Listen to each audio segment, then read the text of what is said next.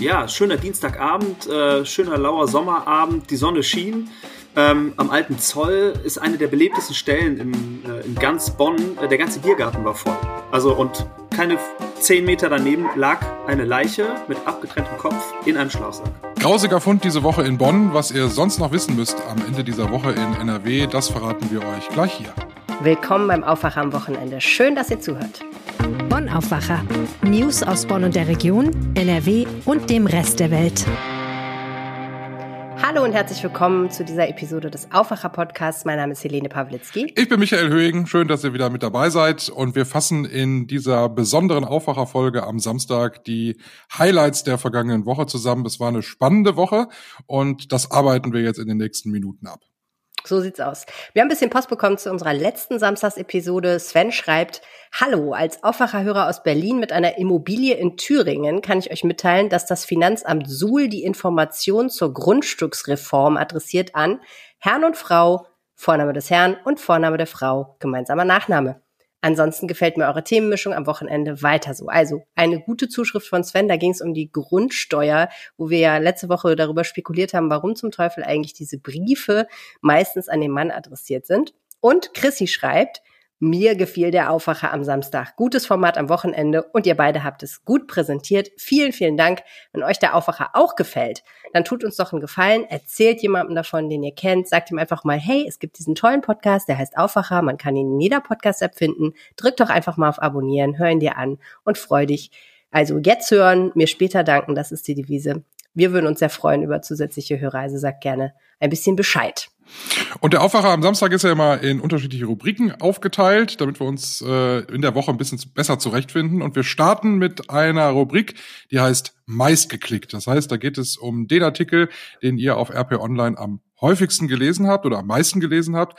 Und da geht es, Überraschung, in dieser Woche um den Flughafen. Meist geklickt. Der Flughafen hat immer noch ein Riesenproblem. Das Chaos ist immens. Und was meist geklickt war, war unsere Übersicht bei RP Online. Diese Flüge fallen aus, wo man eben schauen konnte, ob die Flüge am Wochenende fliegen oder nicht. Die Airlines haben massive Personalprobleme, deswegen fallen viele Flüge aus. Der Flughafen hat massive Personalprobleme, deshalb gibt's lange Schlangen am Check-in, an der Gepäckausgabe, an den Sicherheitskontrollen. Es liegt einfach daran, dass nicht genug Menschen da sind, die eben diese ganzen Abfertigungen auch durchführen können. Und jetzt, lieber Michael, gibt es noch ein neues Problem. Genau, nämlich die Koffer. Und das ist ja beim äh, Fliegen nicht ganz unwichtig, äh, dass man auch mal einen Koffer dabei hat. Und vor allem, wenn man einen großen Koffer dabei hat, den man aufgibt, in der Hoffnung, er würde auch am Ziel wieder auf irgendeinem Kofferband liegen. Und das ist das große Problem. Viele Gepäckstücke sind in der vergangenen Woche weggekommen. Und die Flughafentochter, die will jetzt noch mehr der Gepäckabfertigung an externe Unternehmen abgeben. Man möchte quasi so ein bisschen die Verantwortung vielleicht wegschieben oder es vielleicht vielleicht jemandem geben, der mehr Ahnung davon hat. Die eigene Tochterfirma, die ist nicht konkurrenzfähig, weil zu teuer, ne, weil sie zahlt Tariflöhne. Und da möchte man hier und da vielleicht auch ein bisschen Geld sparen. So sieht's aus. Das ist ein Plan, den gibt's schon ganz lange am Düsseldorfer Flughafen. Schon seit zehn Jahren plant man aus dieser Gepäckabfertigung komplett auszusteigen, weil, wie gesagt, die eigene Tochterfirma, die Ground Handling, die das eigentlich machen soll, äh, Tariflöhne zahlt und deswegen angeblich nicht konkurrenzfähig ist. Die Airlines, das funktioniert so, die Airlines schließen die Verträge mit den Firmen zur Gepäckabfertigung ab. Also die sagen, okay, Firma XYZ äh, darf das machen, weil die den günstigsten Preis dafür nehmen. Der Flughafen gibt dann diesen Firmen Lizenzen, damit die das auch dürfen. Und das, was jetzt halt nochmal rausgekommen ist, ist, obwohl es eben diese riesigen Personalprobleme gibt und obwohl es da riesige Schwierigkeiten gibt mit ständig verschwundenen Koffern, Fliegern, die nicht entladen werden und so fort, will sich der Flughafen trotzdem aus diesem Geschäft zurückziehen. Und das gefällt den Gewerkschaften überhaupt nicht, weil die eben sagen, das wird weiter privatisiert, es wird weiter abgegeben und das bedeutet Kontrollverlust, das bedeutet Personalmangel, Preiskampf und Missmanagement. Deswegen haben die Gewerkschaften da eine Petition gestartet. Also unterm Strich kann man, glaube ich, sagen, das Chaos am Flughafen wird uns noch eine Weile erhalten bleiben und der Flughafen hat jetzt nicht umgeschaltet auf irgendeine Sorte Verstaatlichung, ähm, um das Problem Weil man zu ja lösen. auch jetzt an den Sicherheitskontrollen, wie ich finde, gesehen habe, wenn man wenig Geld bezahlt, hat man in der Regel mehr Probleme, als wenn man einfach Tariflöhne bezahlen würde. Und das würde bei den Koffern ja im Grunde Gleiches bedeuten. Also ich finde das persönlich bedenklich. Ja. Das ist wahrscheinlich so. Ich habe auch gelesen in einem Artikel auf RP Online, schreibt unser Berichterstatter äh, Alexander Esch aus der Düsseldorfer Lokalredaktion, dass einige Airlines schon gesagt haben, es wäre okay für uns, etwas höhere Preise zu bezahlen, wenn es dann besser laufen würde. Denn es ist natürlich mittlerweile einfach auch für die Airlines geschäftsschädigend, wenn sie wissen, die Leute buchen nicht mehr gerne ab Flughafen Düsseldorf, weil sie wissen, das wird schwierig, da wirklich pünktlich abzufliegen und am Ende auch mit seinem Koffer ans Ziel zu kommen. Also wer weiß, ob sich da noch was tut und ob die Gewerkschaften da Erfolg haben mit ihrer Petition. What der Woche. Das war ja wohl super krasse Geschichte aus Bonn diese Woche, Michael. Ja, und zwar, als es bei uns eher im Computer aufploppte, habe ich auch gedacht, ich wäre irgendwie in der Zusammenfassung vom nächsten Tatort.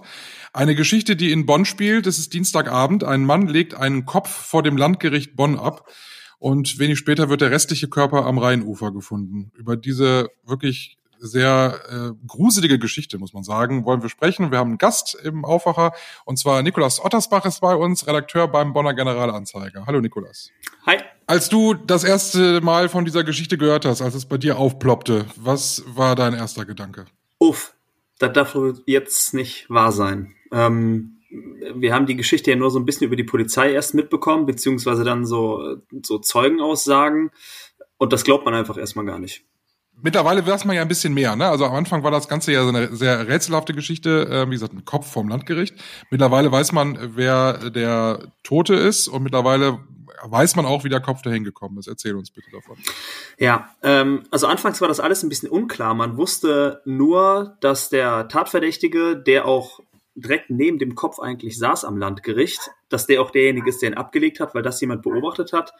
Aber dass es dazu noch eine passende Leiche etwa ein Kilometer weiter am alten Zoll gibt, das wusste zunächst auch erstmal keiner. Und da ist man erst drauf gekommen, als der Tatverdächtige dann erzählt hat, ja, ähm, es gibt auch noch ein Torso dazu. Der liegt da und da. Äh, das ist ja, das ist ja aus so einer Zeit passiert, dass der da abgelegt wurde. Da war ja richtig viel los in, in der Gegend. Ne? Also es war ja auch ein schöner äh, Sommerabend. Ja, schöner Dienstagabend, äh, schöner lauer Sommerabend. Die Sonne schien. Ähm, am alten Zoll ist eine der belebtesten Stellen in, äh, in ganz Bonn. Äh, der ganze Biergarten war voll. Also und keine zehn Meter daneben lag eine Leiche mit abgetrenntem Kopf in einem Schlafsack. Ich habe nur gerade versucht, mir vorzustellen, wie das ist, wenn du da so sitzt und jemand legt da irgendwas ab und du kannst es erst gar nicht so richtig erkennen und dann denkst du, hä, ist das ein Kopf? Und dann ist es tatsächlich einer. Ich glaube, den Schock würde ich mit nach Hause nehmen. Das hat auch alles ja gar keiner so richtig mitbekommen. Die Polizei hatte gar keine Meldungen dazu, auch nicht aus dem, aus dem Bereich da am alten Zoll. Ähm, der Tatverdächtige ist mit einer Tüte einen Kilometer, eine Viertelstunde durch Bonn gegangen. Niemandem ist das aufgefallen. Und es ist erst aufgefallen, als sie dann wirklich direkt am Landgericht den Kopf ausgepackt hat. Äh, da ist auch so eine Shisha-Bar in der Nähe. Ähm, erst da haben die Leute wirklich mitbekommen, was da gerade passiert. Gibt es irgendeine Theorie äh, von der Polizei, was da passiert ist? Nee, gar nichts. Äh, da tappen die Ermittler komplett im Dunkeln. Ähm, der Tatverdächtige hat bisher nur eingeräumt, den Kopf abgelegt zu haben. Aber das heißt, es ist unklar, äh, wer den abgetrennt hat. Ähm, es ist unklar, wie er abgetrennt wurde. Ähm, beim Wann ist man sich jetzt mittlerweile dank der Untersuchung aus der Gerichtsmedizin etwas sicherer. Ähm, und zwar ist dabei rausgekommen bei der Obduktion, dass der, das Opfer, ein 44-jähriger Obdachloser, ähm, schon vor der Abtrennung an, einem, äh, ja, an einer schweren Krankheit verstorben ist ähm, und das im Nachhinein passiert sein muss. Und der Todeszeitpunkt wird auf Montag bis Dienstag geschätzt. Also ein paar Stunden bis, bis einen Tag äh, letztlich vor der Tat dann wahrscheinlich. Aber man weiß überhaupt nichts darüber, warum der Typ den Kopf dann offenbar abgeschnitten und dahingelegt hat. Nee, weiß, weiß man nicht. Die beiden kannten sich, also das, das weiß man mittlerweile. Die sollen sich auch ähm, immer so ein bisschen umeinander gekümmert haben, äh, waren aber so in der obdachlosen Szene in Bonn gar nicht so ja gar nicht so bekannt oder unterwegs. Also die sind nicht in irgendwelchen äh, Unterkünften gewesen. Wie geht's denn jetzt eigentlich weiter? Also es ist ja jetzt offenbar vom Tisch, dass der Mann, der den Kopf dort abgelegt hat, wegen eines Kapitalverbrechens belangt wird. Jetzt geht's, glaube ich, nur noch um Störung der Totenruhe. Aber die Polizei wird ja wahrscheinlich schon ganz gerne wissen wollen und weiter ermitteln, was da eigentlich der Hintergrund ist, oder? Ja, also die Polizei versucht natürlich herauszufinden, was was sind da jetzt so die Hintergründe für ähm, ich sage jetzt mal so, die Untersuchung der Staatsanwaltschaft ähm, ist, ist so ganz genau, wie das Ganze passiert, ist gar nicht so interessant, beziehungsweise nicht für den Tatbestand äh, der Störung der Totenruhe. Ähm, für die war in erster Linie wichtig zu wissen, ist dieser Mann eines natürlichen oder eines unnatürlichen Todes gestorben. So. Ähm, störende Totenruhe ist eine Geldstrafe und bis zu drei Jahren Freiheitsstrafe ist natürlich was ganz, ganz anderes als ein Mord oder, oder ein Tötungsdelikt. Ähm, aber trotzdem wollen die Ermittler natürlich verstehen, was dahinter steckt. Ne? Weil das letztlich ja auch dafür wichtig ist, ähm, um herauszufinden, ob der Tatverdächtige, auch ein 38-jähriger Obdachloser, ähm, ob der das überhaupt getan hat. Denn das ist jetzt eben noch ja, Gegenstand der Ermittlung. Mhm. Wenn sowas in so einer Stadt passiert, dann ist das ja als erstes äh, tagelang Stadtgespräch wahrscheinlich, oder? Ja, und das, das auf jeden Fall. Ähm, ich war am Tag danach auch noch mal so äh, am alten Zoll unterwegs, wo natürlich direkt wieder die Leute im Biergarten saßen. Ähm, da hat jeder darüber geredet. Die Kellnerin hat erzählt, dass das teilweise sehr unsensibel passiert. Also da wird da zum Kölsch ein Kölsch bestellt und wird da gefragt, ähm, ja, liegt die Leiche denn eigentlich noch da? Ähm, jeder, der da vorbeigegangen ist, da lauscht man natürlich auch so ein bisschen die Gespräche rein. Jeder hat darüber gesprochen, hey, hast du gehört, hier am alten Zoll wurde eine Leiche gefunden. Ähm, dasselbe vom Landgericht. Äh, da ist am äh, Tag danach natürlich direkt wieder der, der normale Betrieb hochgefahren. Ähm, auch da, wenn die Leute rausgehen und unter den Mitarbeitern wird darüber gesprochen. In der Shisha-Bar gegenüber war das immer noch Gesprächsthema. Also die ganze Stadt kannte eigentlich so kein anderes Thema.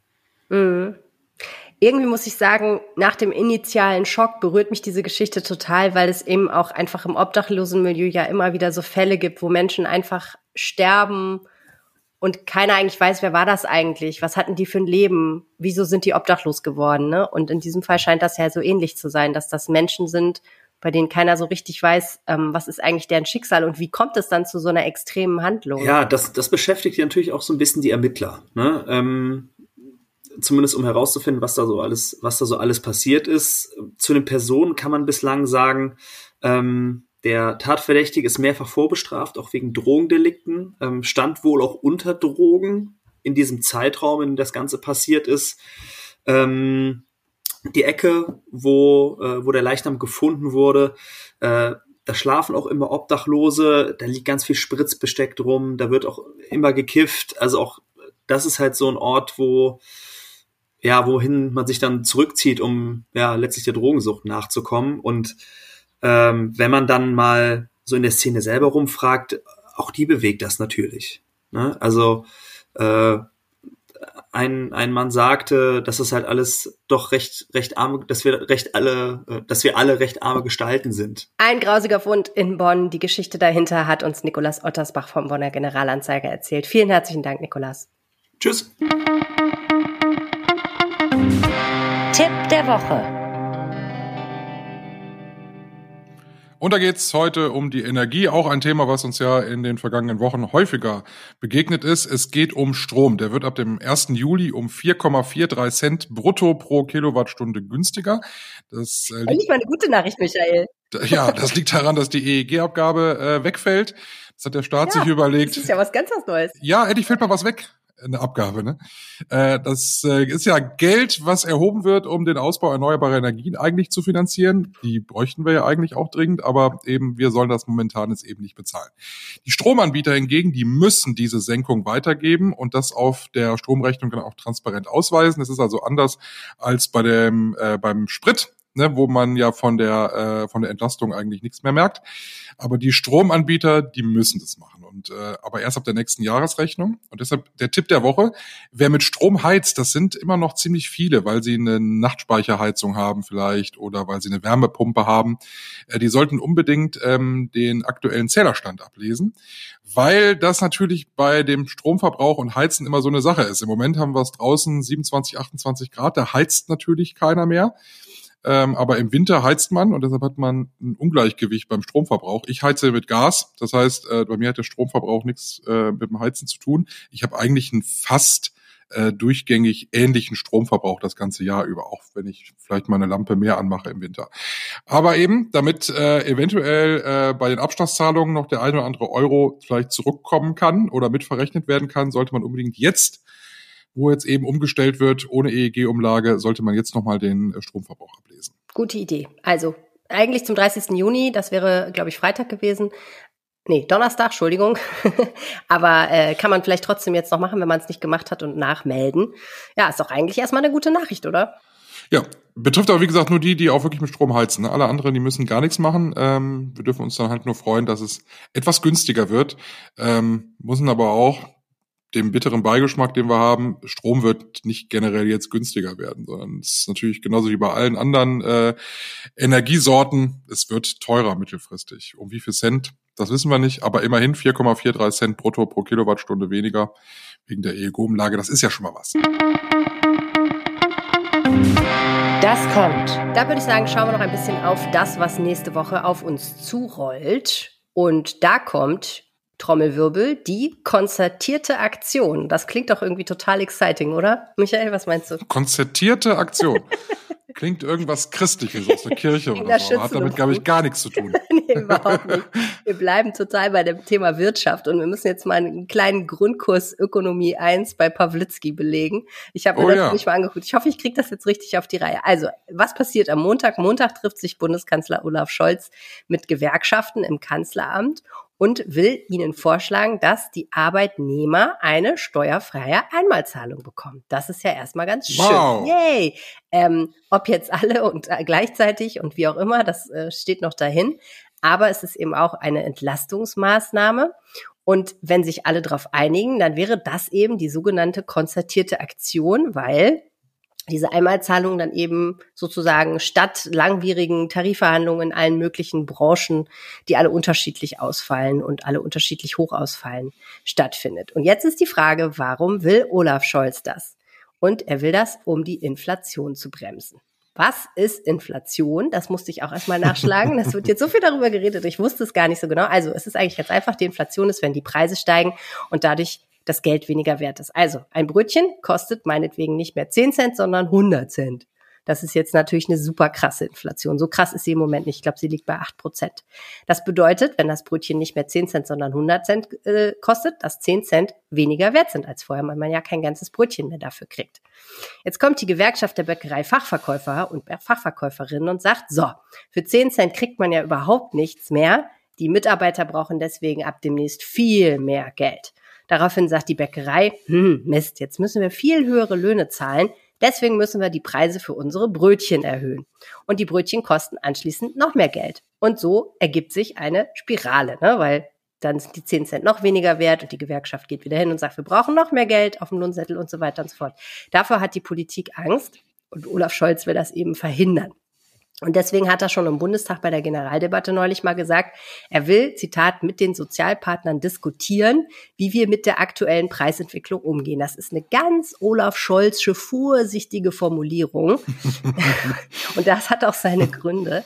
Denn ähm, diese Absprachen und dieser Versuch, sich alle, sich alle an einen Tisch setzen und man ganz vorsichtig nur mit diesen Tarifverhandlungen umgeht, den Gas gab es schon mal Ende der 60er Jahre unter einem Wirtschaftsminister namens Karl Schiller der hat das auch schon versucht und das hat nicht so richtig gut geklappt, weil nämlich die Gewerkschaften irgendwann gesagt haben, das ist ja alles gut und schön, aber wir haben Tarifautonomie, die Tarife machen wir und äh, wir wollen uns das nicht von der Politik vorschreiben lassen. Und die Bundesbank hat auch gesagt, wir machen eine unabhängige Geldpolitik, ist gerade der Witz, dass wir unabhängig sind. Es funktioniert nicht, wenn ihr uns vorschreibt, wie wir reagieren sollen auf die wirtschaftliche Situation. Also ist jetzt die Frage, kann das überhaupt, kann es dieses Mal klappen?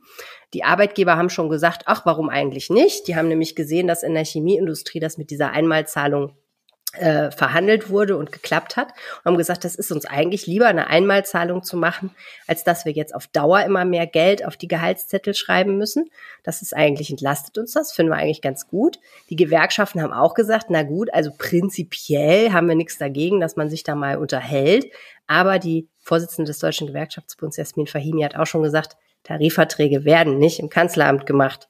Und da kann man, glaube ich, schon ganz gut sehen, dass es auf Dauer wahrscheinlich nicht funktionieren wird, dass äh, dieses System, was es ja schon seit Jahrzehnten gibt, dass sich eben die Gewerkschaften in den einzelnen Branchen mit den Arbeitgebern dann in langen Tarifauseinandersetzungen schließlich doch einigen, dass das, äh, weil wir jetzt Inflation haben, ausgehebelt wird. Aber wer weiß, am Montag gibt's diese Gespräche im Kanzleramt, also da könnt ihr auf jeden Fall drauf achten. Und wenn ihr jetzt etwas von der konstatierten Aktion in, irgendwo in den Nachrichten oder auf RP Online liest, dann wisst ihr, was gemeint ist. Was machst du denn am Wochenende? Oh Gott. Ähm, Letztes Mal hast du gesagt, ja, nix. ja, ähnliches hatte ich für dieses Wochenende auch vor. aufgrund des Erfolges von letzter Woche dachte ich, ach, war eigentlich ganz schön. Aber man will sich ja nicht so gehen lassen. Ne? Bei uns in Grevenbruch ist äh, Weinfest am Wochenende. Oh. Ich glaube, da werde ich mal vorbeigehen. Das klingt sehr gut. Äh, ja, ich hoffe, das ist auch so. Also ähm, Hätte ich jetzt war gar aber schon mal auf einem. Weinfest. Warum? Weil Grevenbruch ist ja keine Weingegend, oder? Nee, genau. Ist es auch nicht. Nö, aber Wein trinken wir trotzdem gerne. Ich war schon mal auf einem Weinfest ähm, in Norddeutschland, völlig untypisch auch. Äh, da gab's nur lieblichen Wein. Das war ganz schlimm. Äh, da bin ich äh, mit Kopfschmerzen schon nach Hause gegangen. Also ich hatte den Kopfschmerz, den man eigentlich erst am nächsten Tag kriegt, den hatte ich schon am Veranstaltungsabend. Aber mal gucken, wie das morgen wird. Also ich bin ja ein großer Fan. Ich mag ja, ich finde ja so fein herben Wein, da finde ich ja ganz gut, ne? Nee, so. muss schön ja staubtrocken gut und gerne richtig schwer. Mm. Ah. Nee, nee, muss es nicht. Nee, oh, nee, oh, überhaupt nicht. Oh, gut, aber dann kommen wir uns nicht in die Quere. Das ist ja nicht so schlimm. Also ich habe aber ansonsten auch noch einen heißen Tipp für dich, wenn du gar nicht weißt, was du machen sollst und das Weinfest in Grevenbuch auch eher so auf der lieblichen Seite ist, dann kannst du nach Köln fahren. Ah, Ja, da ist nämlich dreierlei. was mache ich da? Ja, da kannst du, hast du breiteste Auswahl. Einmal ist Summer Jam, also Reggae Festival am Fühlinger See das ganze Wochenende. Das ist jetzt vielleicht eher ein bisschen Special Interest und kostet auch ein bisschen mehr Geld, aber du könntest auch zum Beispiel zum CSD gehen. Mhm. Das ist auch ganz schön. Ich war da mal. Ich bin ja überhaupt kein Fan von so Straßenumzügen und so. Das ist ja jetzt nur nicht Schützenfest, Ähm, Nee, ne? überhaupt nicht. Es ist ja eigentlich eine Demonstration am Sonntag, Ja. aber es hat natürlich schon, auch wenn es sehr politisch ist und auf die Rechte von LBGTQ äh, eingeht, hat es ja trotzdem eigentlich einen Festcharakter und ist richtig Ja. gute Party, muss man einfach auch sagen. Ne? Es gibt tolle Musik, die Leute sind teilweise wahnsinnig aufwendig verkleidet, äh, schmeißen auch teilweise Kamelle. Also es hat auch ein bisschen was von Straßenkarneval. Und ich hasse aber ja Straßenkarneval, aber ähm, CSD fand ich richtig, richtig cool. Da habe ich total gerne, bin ich total gerne äh, äh, am Rand gestanden und auch ein bisschen mitgelaufen, ehrlich gesagt. War richtig cool. Äh, Ja, ich war auch ein paar Mal da. Ich kann den Samstag empfehlen. Okay. Also, äh, wenn ihr den Aufwacher jetzt noch am Samstag hört, äh, dann ist der Samstag eigentlich immer, finde ich, schöner, aber das ist dann äh, wirklich Straßenfestcharakter. Ist ein bisschen entspannter. Äh, für mich war die Demo sonntags, mir ist das mal zu groß. Okay. Aber das ist ja eine Geschmackssache. Ja, alternativ, wer es eher klein und kuschelig mag, kann zum Summer Clang Fe- Jazz Festival gehen. Da gibt's auch ein Kinderkonzert. Findet am Sonntag statt. Eintritt fand ich schön. Freiwillig. Also da hat man dann die Wahl. Das ist doch wunderbar. Also Köln könnte sich dieses Wochenende tatsächlich lohnen. Ansonsten gibt's auch noch jede Menge witzige Sachen in ganz Nordrhein-Westfalen. Tipps haben wir auf RP Online zusammengestellt und den Link findet ihr natürlich in den Show Notes. Dann bleibt uns eigentlich nur noch der Blick aufs Wetter und das ist für alle Aktivitäten, die draußen stattfinden an diesen Wochen eigentlich ganz gut. Es gibt äh, am Samstag 26 bis 28 Grad richtiges T-Shirt-Wetter und auch der Sonntag mit 25 bis 27 Grad nur ein klein wenig äh, milder, nenne ich es mal, weil kalt ist es ja nicht. Es gibt zwischendurch mal ein paar Wolken, aber ansonsten bleibt es trocken und auch die neue Woche, die startet dann ohne Regen und dann wird's aber ein bisschen kühler. Aber ich sag mal, bei 28 Grad und in der Sonne ist es ja noch wärmer. Da ist man vielleicht ganz froh, wenn Ja, Montag also nicht ganz so heiß Unter ist. 20 Grad wird es auch nicht werden. Das war der Aufwacher fürs Wochenende. Wir freuen uns sehr, dass ihr zugehört habt. Wenn ihr uns was sagen möchtet, schreibt uns gerne eine Mail an aufwacher.rp-online.de oder findet Michael oder mich auf allen möglichen Social-Media-Kanälen. Wir freuen uns auf jeden Fall von euch zu hören und sagen Tschüss und macht's gut. Tschüss, schönes Wochenende. Mehr Nachrichten aus Bonn und der Region gibt's jederzeit beim Generalanzeiger. Schaut vorbei auf ga.de.